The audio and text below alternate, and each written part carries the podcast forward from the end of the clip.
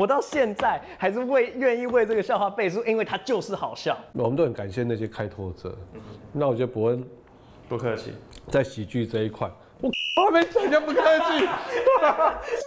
欢迎光临疑难杂症小卖所，我是叶丙成，透过与来宾的对谈，找到生活的解答。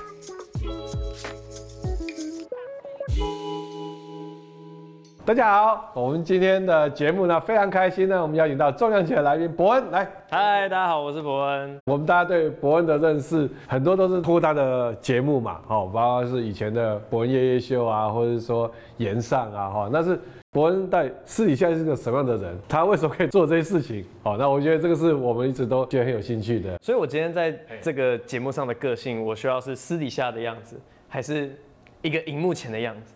私底下的，私底下的样子，好，我我尽量了，我尽量调。好好，OK。这个第一题要问一下，说，请问伯恩，呃，你是不是一个超级容易尴尬的人？请问伯恩，你是不是一个控制狂？请问伯恩，你是不是一个做任何事情都非常有计划的人？请问你会不会担心有一天你会没有梗？不会，不会，很有自信。请问伯恩？有一些梗，哈，这个变成争议事件，其实都是设计好的套路，所以是真的搞砸什么？请问伯恩，你是不是有怀念伯恩夜夜秀，然后又想继续主持的冲动？哦，这个超级多的差。好，最后一个问题，请问伯恩，你现在是不是还是有时候会很很难拿捏梗的尺度？我觉得我是这样，就是每次都修正嘛。之前的表演，假如说讲一个东西，大家觉得不 OK 的话，那就修正。就基本上每次上传到网络上，我们在传之前都会觉得这应该没问题吧。这应该蛮安全的吧，然后上去哦哦，原来不安全哦，OK OK OK，真的现在会得到一个结论是，好像不管讲什么都会有一些人生气。我举个例子好了，这是最近的例子，我最近在上一个高空绳索的技术，在上课过程中，老师讲了一个东西，然后我我回了一个笑话。班上鸦雀无声。哎，各位同学，你们使用那个钩环呢，你一定要用手去确认他们上锁，啊，不然的话，你如果只是用眼睛确认，他说不定没有上锁，然后你整个钩环脱落，你就整个人啊，砰！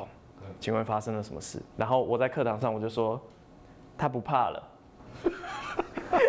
同学全部都不笑。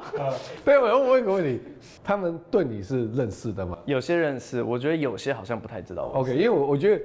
我自己当老师，我会遇到类似的状况，因为我念博士五年，当兵两年，七年，离开学校已经七年了。我对学生不是那么熟悉，我觉得我还是用正常的、啊，认真的、严肃的人设就好，好，所以啊就很认真、很严肃的上了三个礼拜的课。我感觉到我已经对学生有所已经掌握差不多，我觉得我第四个礼拜要掀开我的真面目了。我就讲了一个很幽默的话，就一讲话，我我预期会有全班哈哈的，就没有跟你刚才一样。啊，我只看到学生面面相觑说。他他刚才刚才在讲笑话吗？我们应该要笑嘛？那我后来发现一个东西，他们对我的人设已经把我当做是个很严肃的老师。那一个严肃的同学是觉得我真的很笨，就对。不，我觉得你的同学不知道你是个喜剧演员，是，所以他不是从那个人设的角度去想。对。啊，跟跟你说你是不会尴尬的人，我真的是随缘，我到哪里我就是我就是做我自己，然后尴尬的都是外面的人。这个我也一直很想要讲，尴尬翻成英文。你会发现有三种，第一个是 embarrassing，第二个是 awkward，第三种是 cringe。每次在网络上大家在骂我尴尬或什么的，他们都会用 embarrassing，可是 embarrassing 比较接近丢脸，我的情况比较像 awkward 或 cringe。可是每次有些人就是他硬要骂了，他硬要用英文骂，他说 This comedian not funny, so embarrassing，我都替他感到很 cringe。各位，各位，以后你要教伯恩的话，就不要用英文，真的不要硬用英文。他是外文系的，翻译一下好不好？外文的双双修嘛，对。哎、欸，外文心理，大家就说哦，外文心理差这么多，可是我觉得没有差很多，他只是就是都在窥探人的心智。只是用不同的呈现方式。你觉得你是这在 control freak 这件事情？其实我觉得任何一个创作者都一样，只要对呃你的作品有一个期待，你你是重视这个东西的，我自己觉得会很自然而然的会想要掌握它。但但你这样会不会给自己就比较大的焦虑跟压力？我我觉得不是压力，不是压力，多半是愤怒。就是你为什么会觉得你发一个废物，就是这么难看的一张照片要干嘛？我我都会转转为愤怒，然后再把它转愤怒转为段子。所以这样反而有个正向的循环。对对对你也结婚了嘛，对不对？然后就也蛮好奇，因为你是对自己要求很高的人，会不会也连带的对另一半的要求很高？他曾经对自己要求非常高。他高中的时候，上大学之后不知道为什么放飞自我，觉得都不念书。我发现他的自我要求高，会放在刚好我不太在乎的领域。我们家的装潢全部是他告诉设计师他要什么材料，他要怎么做。然后我们的婚礼他不准我碰。那这样你很爽啊？对，超爽，超爽，真的。什么事情都不用管，真的超级爽。唯一有参与的事情是，整个菜单呢，他让我选一道菜。就请问你要牛小排还是东坡肉？我可以选一个。那那东坡肉。你们会对小孩会有很高的期望？现在是完全没有。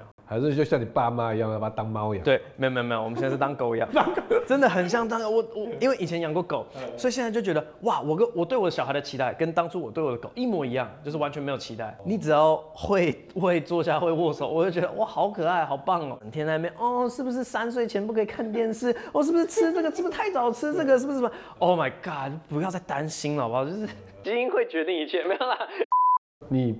不会担心有一天自己没有梗，是说你对你自己创作的这个是很有自信的。我这样子讲好了，每次我去做一个别的领域的事情啊，像我最近在那个高空做绳索嘛，然后呢，那边的的教练都说，哎，你其实平衡感很好，哎，你有没有考虑转行？所以你就可以看得出一个现象，就大家真的受不了我搞笑。我其实本来。人生计划就有想过，有些事情是完全跟喜剧无关，但我很想要做的，就我很想要写那种认真的文学著作。但我我好奇说，就你做喜剧，跟你念心理有没有一点关系？我一开始做真的只是兴趣，然后后来才发现还蛮有关系的。我在课程里面有讲。Theory of mind，你要猜到别人心里在想什么。一个台上的表演者要去掌握观众的状态，快要冷场了，再往下走或往上走，那那个都是 theory of mind 的。呃，对。如果没有这种经历过这种心理的这种，比如修过这种课或者这样的 comedian，他们就是靠。经验、经验或是天赋，有些人他就是不用会任何理论，他就自然而然就很好笑啊。啊，因为我们之前可以看到你有一些访谈有在谈到说你你对你自己的要求，嗯，你在你的人生或 career 上面，你有没有什么比较终极的目标？我印象深刻，就是我有一次看那个 Netflix 那个那个 Fluffy 啊，那天上台他就说他如果那天今天讲完就挂了，他也死而无憾。哦、他觉得说他做一个喜剧演员，他可以到那样子的地步，他已经觉得已经很爽了这样子。嗯。哇，终极目标有点难回答，但是我们可以从我的中期目标来一窥终极长什么样子。我觉得以前从来没有想过台湾会有人用 stand up 的方式站上小巨蛋嘛，但是今年就是达到这个终极目标。从来没有人想过一个中文 stand up 的 show 可以去跑国际巡回，然后我们今年也会做这件事情。接下来呢，就是开启我们的文化反殖民大计划。就我我始终认为。讲中文的人那么多，对，然后应该是有蛮多人在这个集权统治之下是不太开心的，嗯，对，他们应该会想要翻墙过来听，就是有人替他们抒发这些不开心的，到整个中国都说哇塞，好羡慕台湾，好的，我就是想要他们那么自由，就是会想要真的是文化反殖民回去。前面刚刚有提到，一直听你在讲说高空绳索 什么作业员，哦，那这这是怎么回事？哦，这个对我刚刚说说来话长嘛，反正就是这样。我们这次的宣传片的概念就是说，我要登上小巨蛋，可是这个登上小巨蛋不是在里面搭一个舞台，然后站上去，这种任何小歌星都做得到的事情，我是要从外墙攀登上去。我说我觉得蛮疯的，就是。因为这个双关语登上小巨蛋，对对，然后为了这个要去考一张证照。其实我觉得我们在看到你在荧光幕前面都是一直都是很有自信、很有魅力的人，这样子哈。其实也是很严苛的挑战嘛，有时候会争议的发生，你会对自己有所怀疑吗？在第一个比较大的争议事件之后，就做了一个蛮大的决定，是以后从我嘴巴说出来，不管是别人写给我或我自己写的东西。都必须是之后出事情，我还能替这个笑话背书的。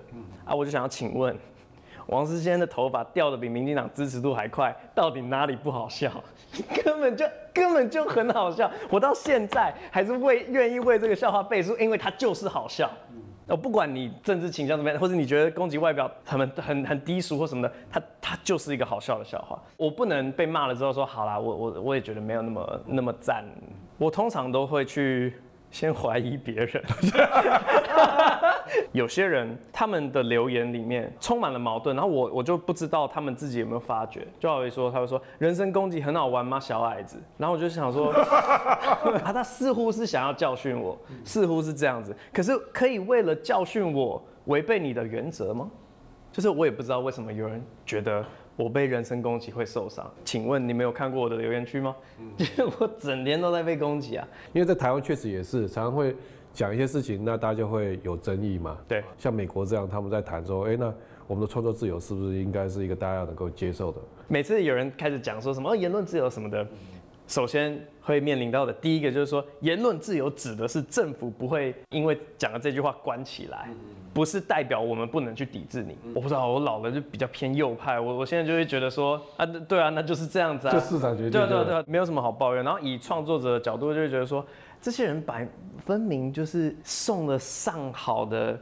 这个材料来让我们继续创作，就你怎么会去 说，嗯，不可以这样对我？不是，他们和牛送给你，然后你说，哎，我不要，油好多哦。我们最近有没有什么很酷的事情要跟大家来分享？有的，非常酷，就是刚才有时不时提到的，今年我的个人喜剧专场会办一个世界巡回，然后呢，呃，会去。回去各种国家巡回完了之后呢，回到五月二十七号台北小巨蛋开始卖了吗？应该已经开始卖了。开始卖了。我记得我们在创业的时候不会把自己受限在台湾，我们可以做世界的事情。